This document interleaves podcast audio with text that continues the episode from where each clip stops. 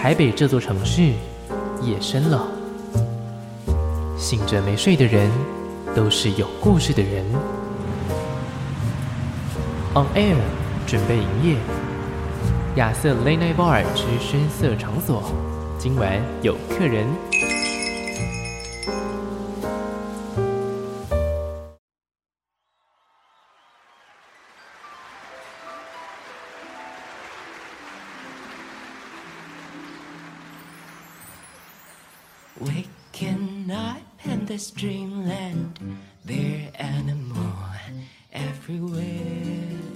你现在收听的是警广全国治安交通网，我是亚瑟，现在为你带来一则路况的消息。稍早呢，在国道上面发现了一只小鹿躺在地上不会动了。这个路段呢，目前呢是有浓雾发生的情形哦，有很多的雾哦，所以要提醒驾驶朋友与前车之间的安全距离还是要多加注意。而且呢，如果在路上看到一只小鹿的话，要记得小心回避哦。不过，嗯，至于为什么鹿会跑到马路上来呢？这可能要请一下我们的专家来帮我们解释一下这一起事件究竟是怎么样发生的。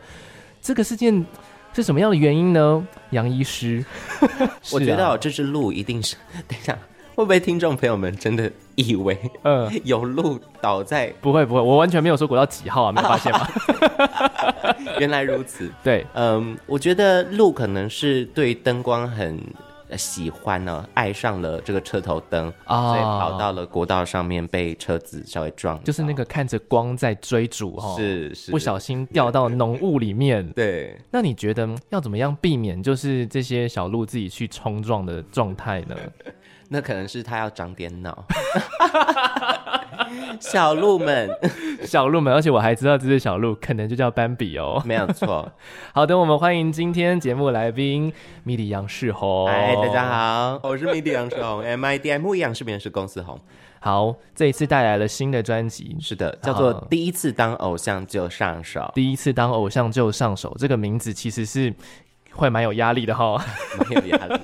就是希望也是达到一个反讽啊，大家可能觉得，哎，Midi 杨是谁啊？为什么要听他教我怎么变偶像？哦，这也是期许自己，然后有点自嘲的状态。嗯，呃，这张专辑希望是像是百科全书一样，哦，让大家更知道一张专辑的背后、幕后，以及一张专辑一位歌手如何站上舞台，有多少人众星拱月。嗯哦，了解。所以透过这几首歌的方式，让大家能够知道，哎，一个偶像是如何炼成的。是的，OK OK。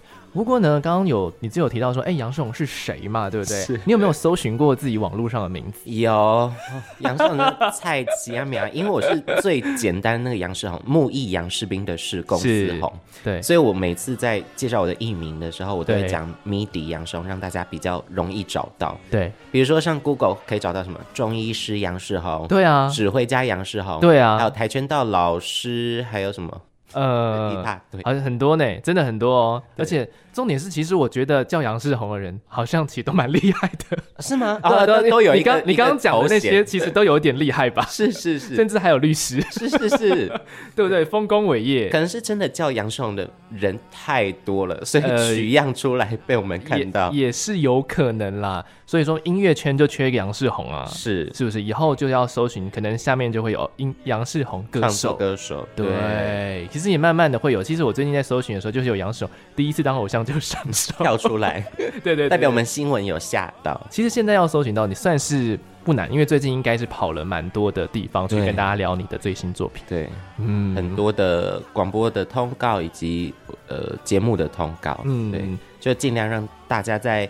各个平台都可以听到我的歌曲，然后让大家更认识我是一个什么样的人。嗯，你自己喜欢这种状态吗？就是到处跟人家聊天。喜欢，因为我自己也是有主持 podcast 节目。呃、对，我有知道，叫做说说说说你爱音乐，然后硬是置入，然后也有访问呃很多歌手跟音乐的幕后工作人员。嗯、呃，所以跟别人聊天，本来我就蛮常在做这件事情。嗯，尤其是广播。嗯，或者是其他 podcast 节目，可以透过受访的受访者的这个身份去学这个主持人他的一些厉害的招数。哦，有偷学是不是？这前一阵子。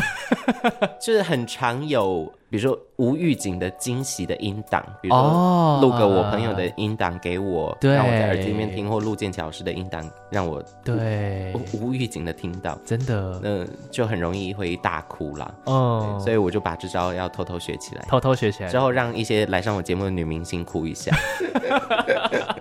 其实我觉得让他们笑也不错啦，是对，没关系。今天本节目不会有任何的音档出现，所以说我们可以保持我真的轻松，我承受不了再再 再一次痛哭了，轻松愉快的心情。你知道你知道其实有一个原因是为什么吗？因为之前他们也用过啦，就是他们要能能够邀的人招数已经被别人。我想说，嗯，还要找谁？难道要找爸妈吗？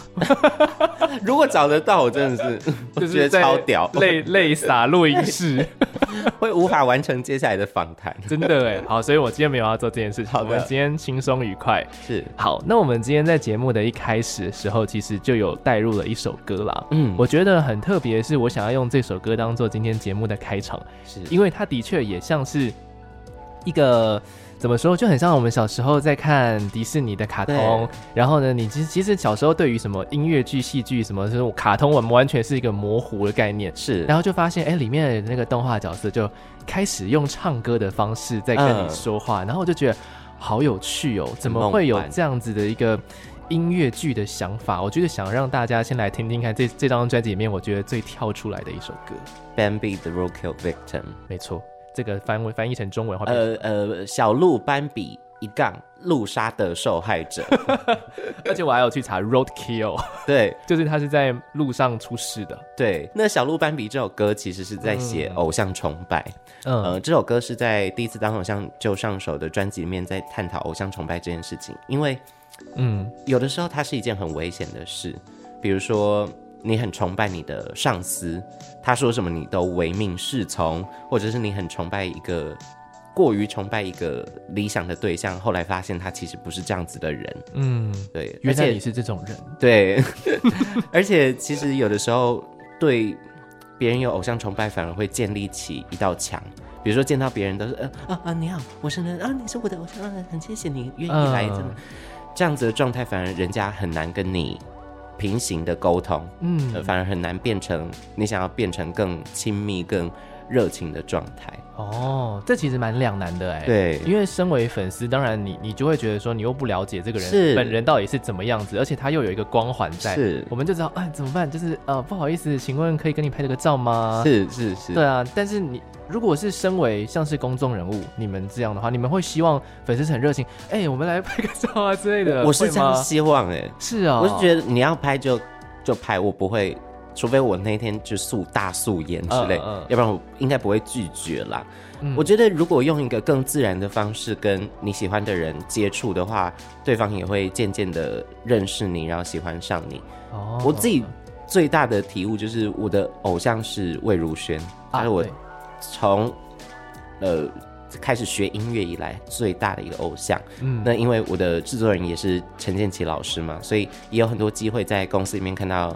呃，魏如萱，对，一开始我就跟他，嗯，那那呃，娃娃那那，结果后来他就说，你再这样我就打你哦，你不要这样子讲话，干嘛这样？嗯、我才发现说这样子反而会对别人造成压力。好像是这样子，对。哦，因为娃娃是这样子的人呐、啊，是。他尽管现在是贵为金曲天后，但他在私底下还是非常非常的亲切的，对，对，因为我以前也是在当我当新闻主播的时候，嗯、那时候就会跟娃娃交班。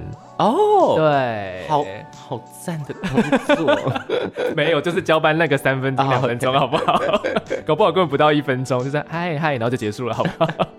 很近啦，嗯、但是就是有也是知道他私底下的为人是这个样子。是，所以你想要成为这样的偶像？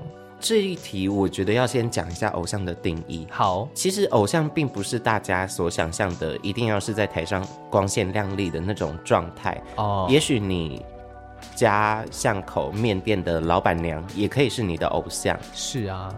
就他可能有一个让你很崇拜的特质，或一个很强的优势，让你觉得这个人是你的一个目标，或者是你很欣赏的一个人。那对于我来讲，这张专辑的偶像定义是希望大家可以打开更多的心胸，打开耳朵，去接受更多偶像的不同面貌以及可能性。希望透过我比较猎奇一点的音乐，像听到刚才比较偏音乐剧的音乐，大家也愿意花时间去了解，或者是甚至喜欢上这首歌曲，那大家默默默的就会开始崇拜像我这样子比较另类的音乐人，嗯、也许就可以成为你的偶像，这是我的目标啦。哦、了解，这张专辑里面会听到很多曲风，是，而且是我觉得是比上一张专辑的曲风又来得更。浮夸了一点，嗯，我用浮夸这个词啦，很赞。对，所以说当我听到这一首呃《Bambi the Roadkill Victim》的时候呢，其实我就觉得说，对耶，其实偶像以前小时候根本不会说大明星的那种崇拜啊，可能我们就会从最小最小，可能甚至是哦，我好想要当卡通里面的王子哦，对，对啊，小叮当也是我的偶像，对，我小时候偶像是蜡笔小新，真假？没有，我觉得他很勇敢。哎、欸，对，的确，他愿意无时无刻的秀出自己的身材，对，很勇敢，而且随时随地的搭讪，我到现在都还做不到。哦，对耶，这这个角度切入，他真的是一个很勇敢的小孩子，是不是？那你小时候为什么会把哆啦 A 梦当偶像？嗯，我觉得他可以帮我解决很多事情，所以很崇拜他。呃、所以你想要当大雄的那个角色，是不是？如果是这样也不错了，就就给人那个给他照顾。OK OK，好，那我们来回到一下这一首作品。这首作品呢，其实是一个非常童趣的歌，不过也要提醒，就是各位的爸爸妈妈，就是要给小朋友听的话。可以不用跟他解释 里面的歌词内容，你可以把它当成一首很可爱啊，可以跳舞的歌。是，对对对，因为里面用了很多不同的音乐的背景来描述一些状态。嗯，比如说有一段就是比较灵异一点，嗯，然后比较空一点，就描述呃小鹿被撞的时候，它变得行动不便的时候的心境。嗯，对，所以这整首歌都是在讲述一个故事，也用了一个。呃，用了很多的音效去陪衬，呃，相信大家如果看得懂英文或不看不懂英文，听着这首歌都可以跟着故事的进程去了解。真的，你你是 Happy Tree Friend 吧？对，有点像那个。哇塞，好久没有听到这个这个这个卡通的名字。那那那那那那那，那个好可怕，那是童童年噩梦。对啊，你就正在做一样的事情。哦，看起来好可爱，好可爱。哎。怎么哪里怪怪的？可以的，可以的。这首歌里面有很多的音效，我自己是有听到，包括了可能动物的音效，是，甚至有一段我觉得做的非常的巧妙，就是你等于是前面唱了一段歌词之后，后面要唱要唱那句话，就是 in the fog fog，然后就啪啊，车祸的音效，这个我真的是觉得太太精彩了，因为我我自己在做 podcast 的时候会加很多的罐头或喜剧的音效在访谈里面，对，所以。这些音档都存在我的电脑之中哦，不用白不用，对，不能只有节目用到，毕竟都花钱买这些音乐了。对对对，是有正式授权。是是是，嗯，所以后来就把这些音档或者一些很适合的一些效果声音加进去这首歌曲之中。嗯，其实它听起来就其实就是一个有点完整的故事。是的，而且呢，我觉得它最后还有一个蛮恶趣味的地方是，大家开始鼓掌了。怎么会这个悲剧？大家开始鼓掌了。是是，嗯，最后最后，我们想要呈现出来就是，呃，戏中戏的感觉。在听这首歌，就好像是 MIDI 杨胜在台上演出这一出音乐剧。那我们加了音效，反而是有点打破这这道墙，也让大家知道说，因为开头是一大堆人在鼓掌，然后欢声雷动的感觉，让大家有一个场域的，呃，在脑海之中发生。好像是在一个音乐厅听这首歌曲，对，然后到最后掌声变得很稀落，因为第一次当偶像不小心失手，最后大破音，那破音是故意设计的啦，对，嗯嗯嗯，然后就变成稀落的掌声，嗯，也是一个蛮悲戚的结局，小鹿斑比的死亡并没有。呃，造成多大的一个涟漪？小鹿斑比真的这个主题听起来很有感觉，因为我小时候第一部看的迪士尼动画就是小鹿斑比，我家还有录影带。对，哦，好怀旧，VHS，超级怀旧，很可爱啊，就是一个在那个是树林当中跳跃小小鹿斑比，然后他今天在这首歌里面挂了。对，其实小鹿斑比的故事也很黑暗啊。是啦，嗯、但是小时候不懂嘛。对。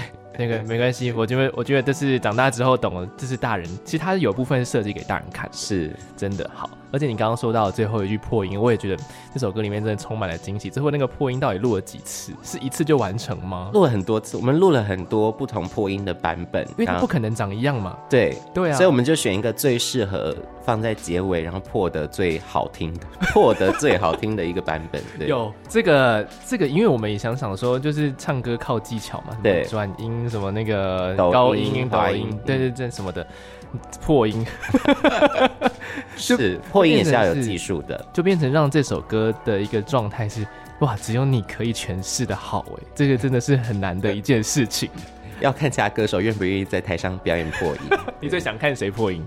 呃，我不知道，我忽然想到韦礼安，因为他的歌都好高，而且他唱的好好，没有听他破音。嗯，好棒哦！那你可以下次来发起这个大家一起听这首歌破音的大挑战，可以可以。第第一个就是 shout out to 韦礼安，可以。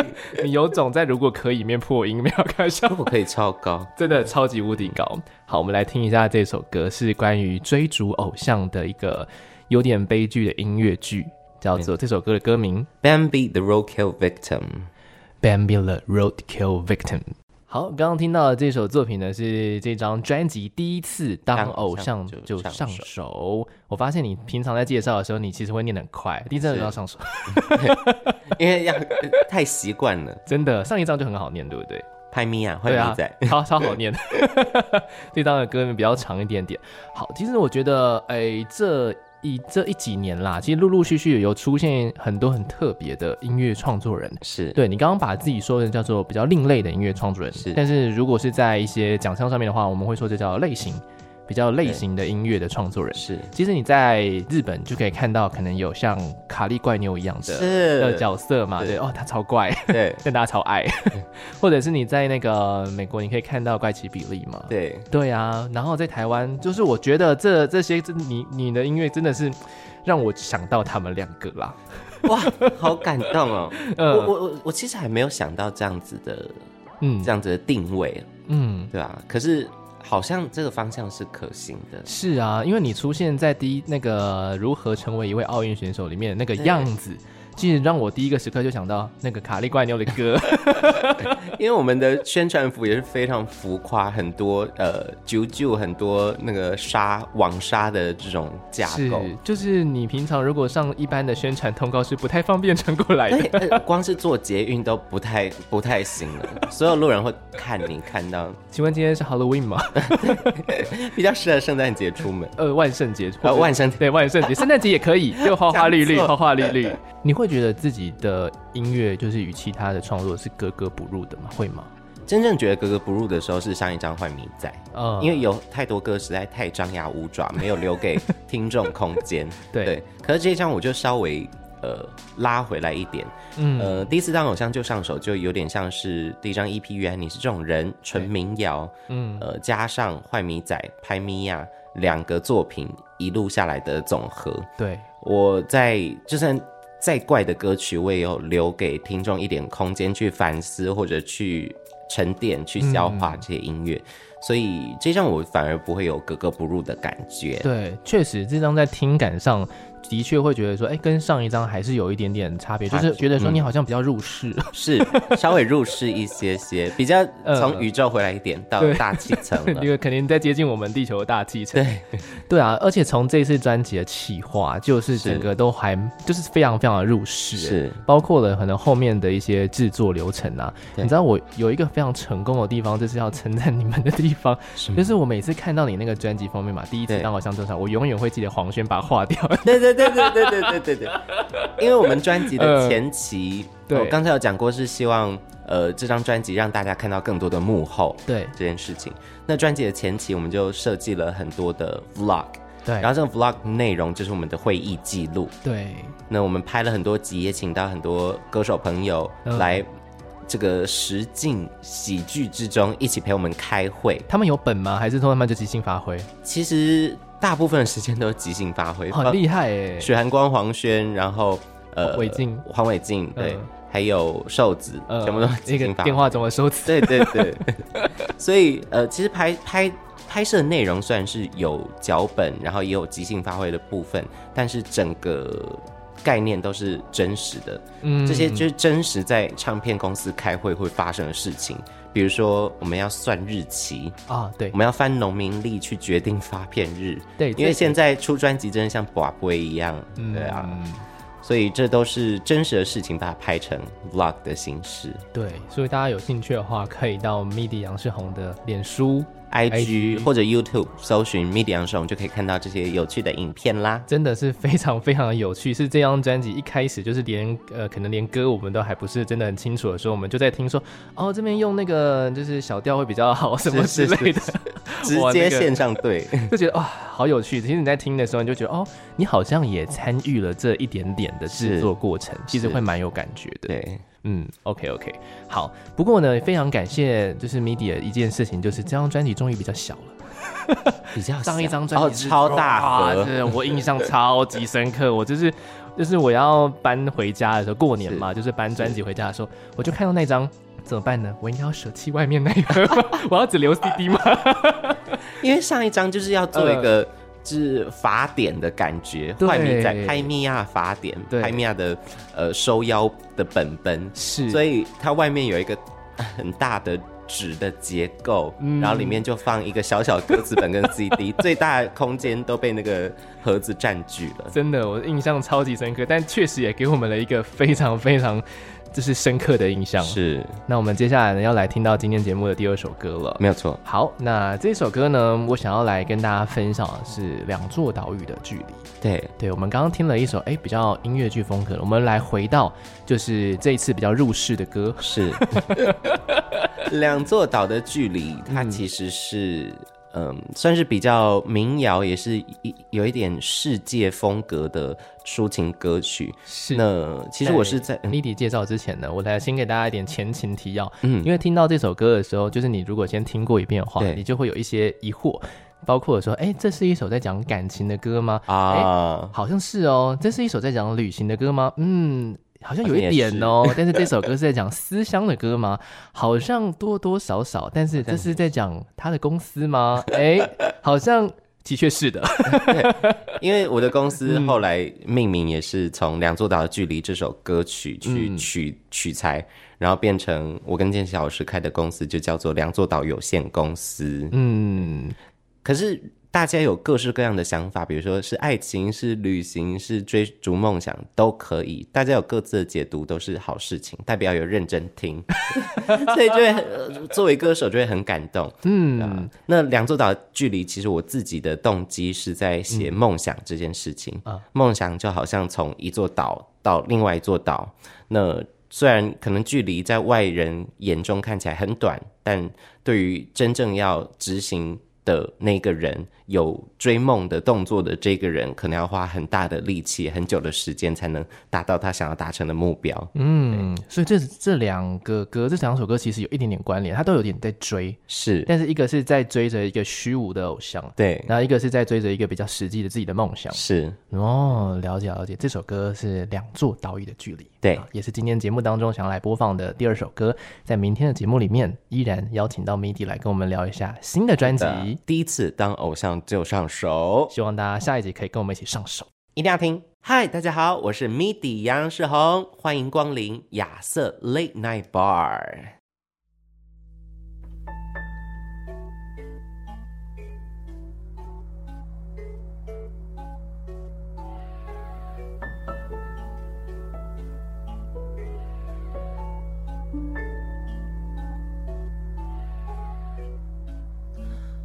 用了世界上最近最近的声音，轻轻的唤你的名字。每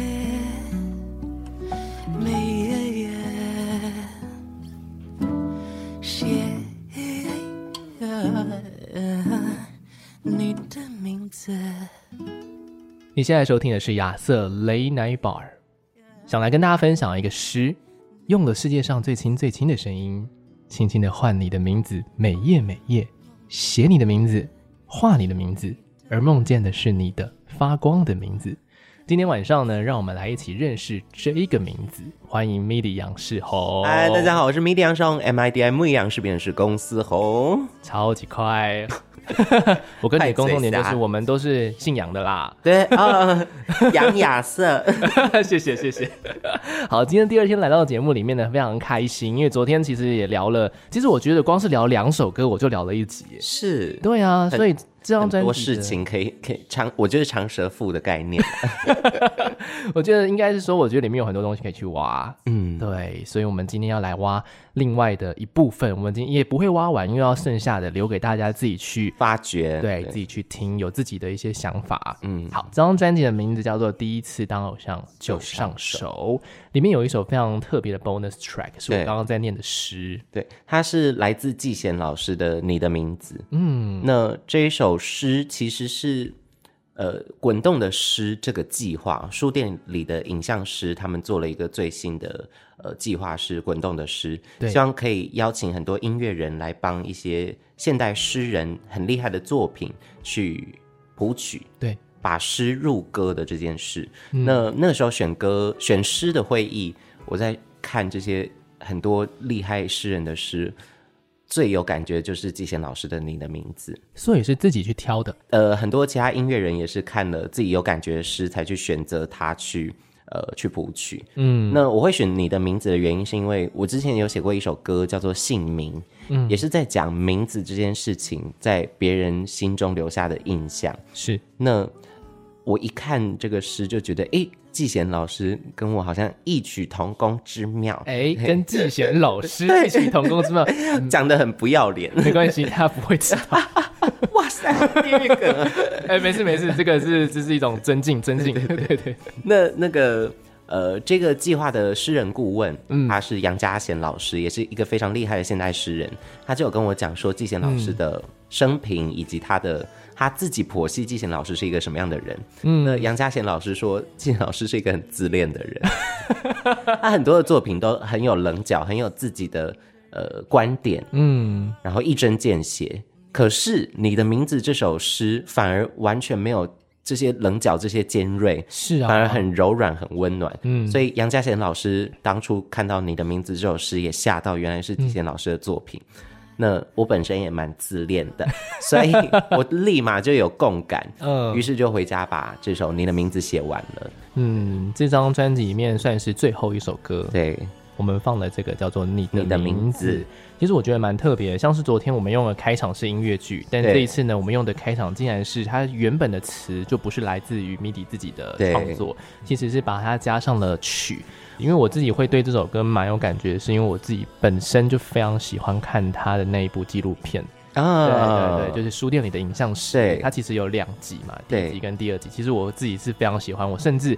还有就是计划今年的时候要去其中一家书店，在马祖上的那个，哇塞，对对，我记得是叫赤鸟书店吧，嗯，对对，我是真的有在看这个这个纪录片的，然后我就觉得，而且我会去逛书店，现在已经很少很少很少人会去逛实体书店，是啊，但我觉得要逛实体书店，应该说对我来说，逛实体书店跟逛实体唱片啊，它有一样的意思，是我不会被大数据绑架。哦，原来如此。是，从用这个观点去想的话，的确很有很有。脉络很有道理，对啊，因为我就是会遇到哦，这是什么专辑，什么专辑，我做的决定完全就是来自于我自己的五官，我自己的五感去体验的。对啊，就像是你今天可能不小心在广播里面听到了 MIDI 的歌，是。对，然后你也是处于一个哦，我今天就在听听，哎，突然间听到他的歌，那你就突然间遇到你的歌了，就不会说哦，我可能平常听什么曲风，你可能也会想听，对，这就不是这个大数据的时代的东西了。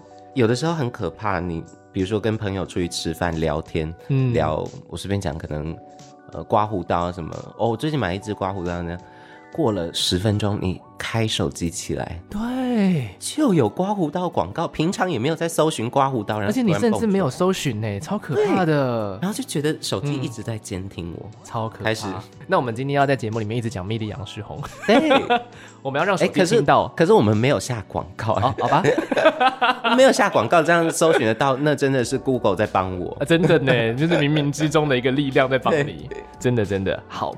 通常啊，就刚刚讲冥冥之中的力量，是对我们节目其实算是蛮晚的。对对对，哎、欸，没有没有没有，我是想要问你说，这个时间点你睡了吗？基本上还没，还没哈。那通常会做什么事情？啊，最花时间的应该是呃，嗯，Podcast 的音档剪辑，太 这真的太辛苦了吧？而且。我还会加衬乐啊，还会有一些呃歌单的设计，就搭配着 Podcast 在 KKBOX 可以一起聆听嵌入的这些设计，所以要剪很多不同形状的档案，嗯，还要修艺人的声音。哦，你还会修对方的声音？对，因为每个人声音，比如说呃，我跟另外一个男生，嗯、或我跟另外一个女生，对，声音可能会有重复到的频率等等的，哦，所以就会稍微调整一下，因为。呃，Podcast，嗯嗯，其实音档是会需要很吸引人的哦。嗯，如果如果主持人声音不好听，或者是一开始没有一个好笑的破口，或有资讯量的破口或下标的话，大家可能都不会点开来听哦。所以我通常会把一整集最好笑的部分剪辑大概十五秒到二十秒放在节目的最前面，嗯，让大家可以先笑一下，然后有兴趣继续听下去。这个歌手的、嗯、呃所要讲的事情，哇，这是我可以学习的地方哎，就是你关于是修对方的声音，这是一个来自音乐人的偏执吗？有一点，有一点，嗯，包含他们的呼吸声。啊，嗯、因因为呃，比如说广播节目或很多的 podcast 节目其实是固定式的麦克风，对，摆在桌上，然后大家就头对着。稍微抓好一个距离，对，比较不容易会出现一些状况，对，嗯。那我自己的节目是用手持麦，哦，你就是你们都是拿着的？对，手持麦的状态去录音，嗯、呃，这样子的状况音档很容易会有问题，但是有前有后，对，嗯，但是这样子的状况我们拍摄起来会很轻松。啊，不会打到脸，对，我们的影像会很轻松，而且歌手也可以比较自在的做他自己的动作，嗯。毕竟歌手这个工作就是要跟麦克风为伍嘛，对对对，要维持好，对，维持好跟麦克风的关系。嗯，那手持麦应该很合理，殊不知，就是、大家很容易忘记自己跟麦克风的关系。尤其是在受访的时候，对，对，而且我有时候其实蛮讶异，就是其实有些很多人是歌手，是歌手自己都会忘记，歌手不是就是应该要对麦吗？对，到底到底各位歌手们，对啊，你们不是就是要这样收音吗？奇怪，我前我前一阵子还录了一集，嗯，那一集就是除了推荐音乐之外，还要跟全世界还有常去 KTV 的朋友们，嗯，宣扬说到底要如何使用麦克风。很多歌手拿到麦克风，反而在那边吹韩西田抠他，哎，是。然后我那些就会，我就会收到一些呱呱呱的杂讯，像像比如说像这样，嗯嗯摸的这种东西，嗯。然后我就会剪得很痛苦。我觉得你以后要列一个，就是每个来宾来之前，他有一个小公告可以看一下。对，我正确使用应该要这样。对对对，你就不用就是你在准备的时候，你们就说你看这张吧。是。他们先先给你们五分钟看一下注意事项，如何正确使用麦克风。对，这位歌手。好有趣哦！好啦，你都讲那么多，都做那么辛苦，Podcast 叫什么名字啊？给你记录一下。说说说说你爱音乐四个说到各大 Podcast 平台都可以搜寻得到。OK OK，好的好的，这一集也会收录在亚瑟的 Podcast 里面。感谢。对对对，亚瑟 Podcast 叫声色场所，声音的声，亚瑟的色。开始这个一个奇怪的置入桥段，没关系，是深夜了。好的好的，那我们来回到这一次的专辑里面了。好。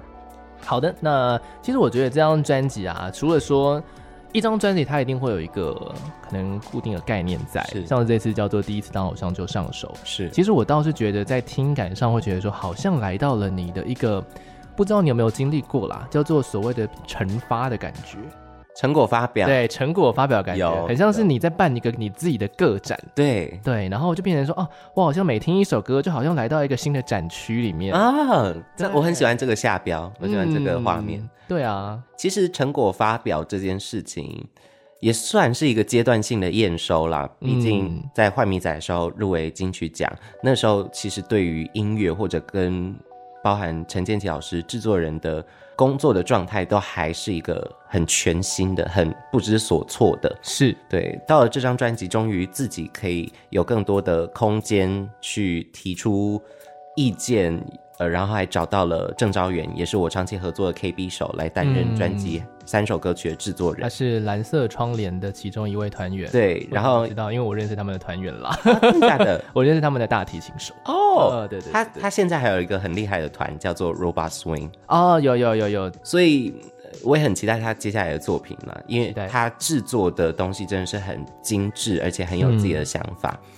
再加上我们是长期合作的关系，所以在。沟通上面就很平行，我可以直接跟他讲说，哎、嗯。欸，这个好难听哦，嗯，这个要不要拔掉？然后他也可以可以跟我 argue 说，为什么这个东西一定要出现？嗯，所以合作起来状况状态是非常舒服的，嗯，这蛮重要的，嗯。嗯，而且这一次专辑里面，可能就像你刚刚所说，也会比较自在一点吧？是，对啊，所以用这样子的状态去录制这些歌曲，去创作这些歌曲，去宣传，嗯，去拍 MV，嗯，变得更。有自信，我觉得是这样，嗯，因为我更了解所有作品诞生的脉络，嗯，以及有很多幕后工作人员在后面推着我，让我一直前进。嗯，接下来我们来吃点东西，OK，刚好跟刚刚你讲到的那个音乐制作人有点关系，是。这首歌叫做《人体盛》，嗯，来帮我们介绍一下吧。《人体盛》是专辑的开门歌曲，我不知道我有一个迷信，对，嗯，在坏米仔的开门歌曲是没。是一个很黑暗的 R&B chill chill 的歌，对。但是第一首歌我都想要让它是专辑的颜色的定调，或者画面的定调。嗯、那人体盛就是这张专辑的一个大的世界，嗯，对。那它其实是来自于日本的文化女体盛，但是我在创作的时候不想要有男女之分，所以就改叫做人体盛。哦，就有很多裸体的 model 会躺在餐桌上面。呃，寿司啊，生鱼片啊，放在他们身上，嗯、等待着食客们，嗯、等待着这些客人们拿着筷子在他们身上夹这些食物来吃。那我就想到很多音乐创作人或我访问过的音乐人，他们也是这样的状态，在等待一个机会被听众听见。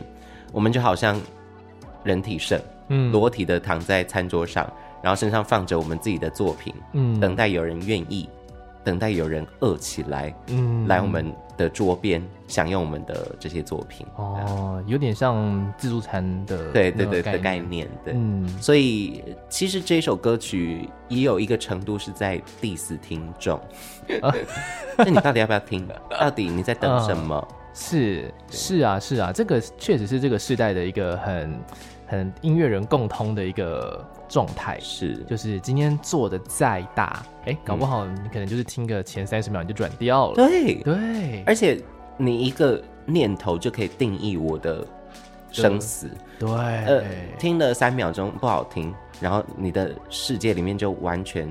接下来再也不会有 MIDI 杨世宏了。对，大数据的关系，maybe。对，打打越大数据。对，就是呢，可能好不好还会上网说，嗯，这是什么歌？嗯，然后可能因此就是扼杀了一些其他的可能性。是，其实我觉得这是非常可惜的一件事情。嗯，对。好，这个歌啊非常特别，因为我在看 MV 的时候，它前面就有一个警告啦。什么叫做哇？我第一次觉得我看 我看那个 MV，我还会有生命危险呢。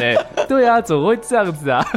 嗯 嗯。其实那个叫光癫痫症，对不对？对对对对对，光光诱刺激诱发癫痫症。嗯，就是我，对啊，你们是你们是在拍之前就已经知道会有这个状况，还是说你们拍之后，哎，看了成品之后觉得说，哎，是不是会有些人会受到影响？其实是在 final 的影像的时候，嗯，因为它里面有很多声光的效果、闪光的状态。对，我之前有看过一部 MV 是 Troye Sivan 的 My Oh My。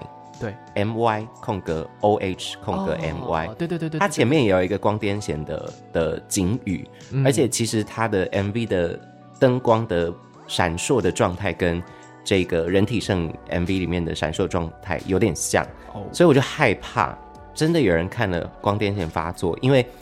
这个光电线发作史上最有名的事件是三 D 龙事件。啊，对，没错，它叫精灵宝可梦，精灵宝可梦。对，在最最初的时候，我们小时候看的那个精灵宝可梦，对，神奇宝贝的时候，嗯，有一集是三 D 龙，然后那一集就产生很多闪光，让日本有好像三百多还是三千多小朋友儿童，对，直接送医院，对，所以我就害怕会闹事。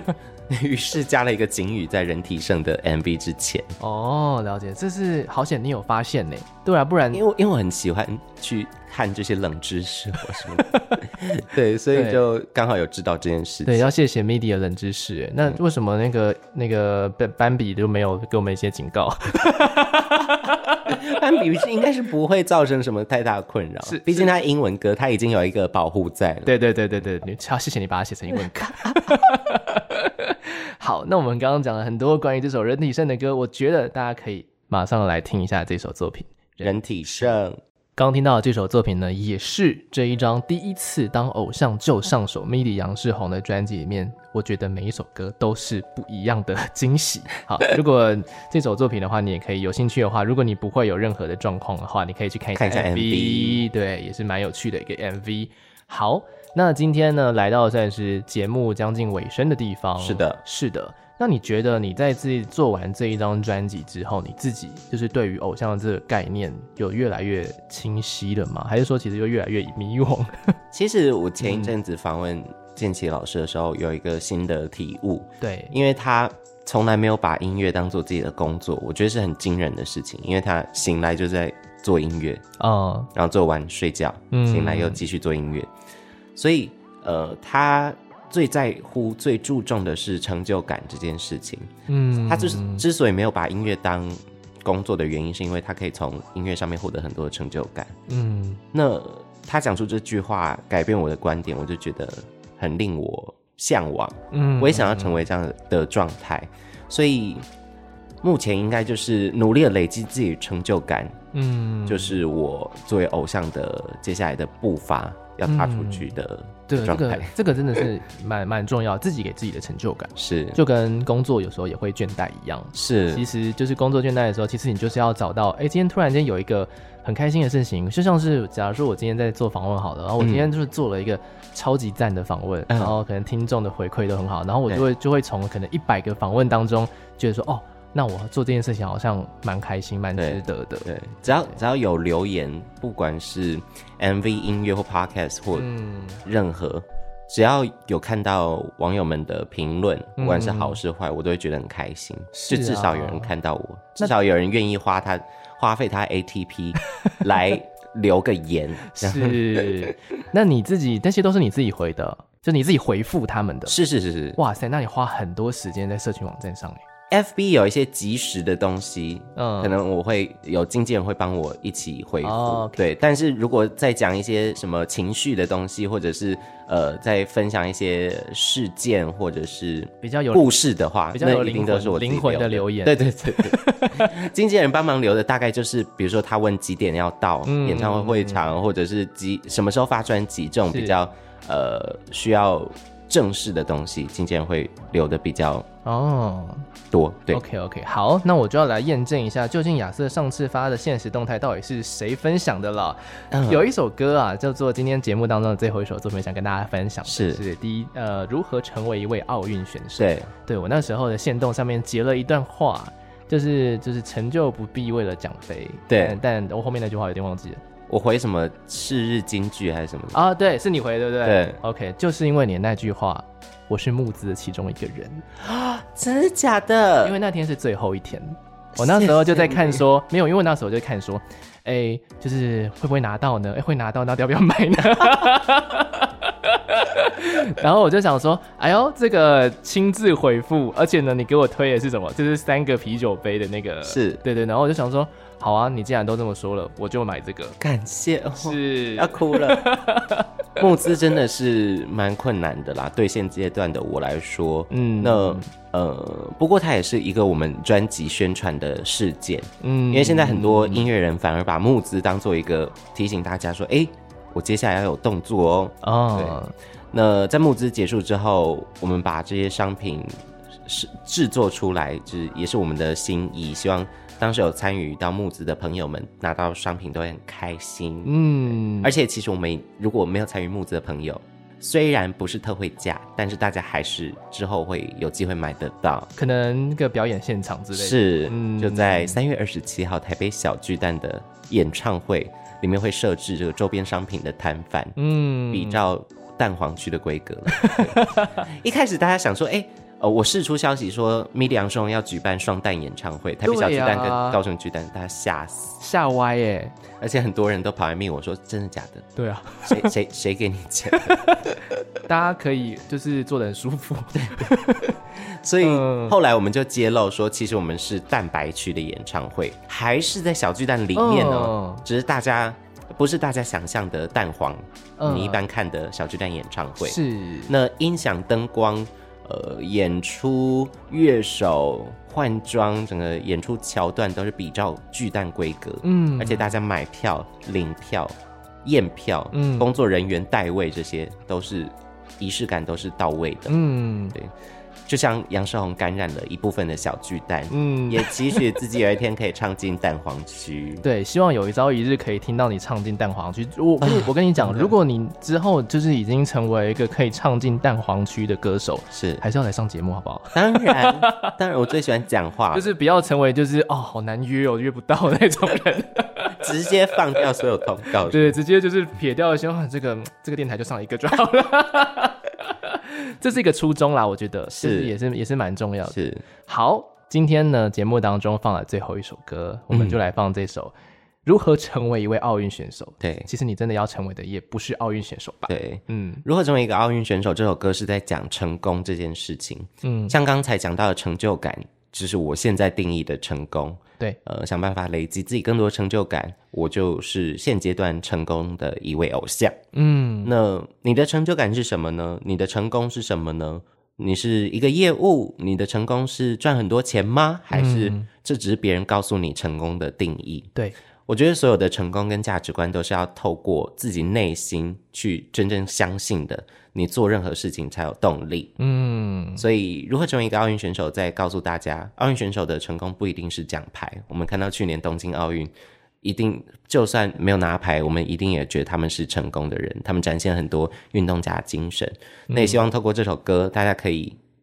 一起舞动，一起甩开那些别人丢给你的价值观。嗯，而且我觉得这首歌蛮适合当做今天这节目的最后一首歌，是给大家一个对偶像的一个新的诠释。是是，哎、呃，觉得大家听完可能会睡不着，这很赞。没关系啊，就嗨起来啊！后面还有两个小时的节目，哎，大家要继续听好不好？这是放在第一个小时播的，可以可以可以。听完之后去听整张的专辑好不好？这张专辑叫做。第一次当偶像就上手，你可以搜寻 M I D I 牧羊的羊，牧牧羊，然后嘞，士兵的士，士兵的士，公司公司红。谢谢谢谢 MIDI 今天来到节目当中，感谢亚瑟，我看我是艾怡良吗？感谢亚瑟啦。好的好的，下次有有新的作品的时候再来上节目，当然，下次见喽，感谢，拜拜拜。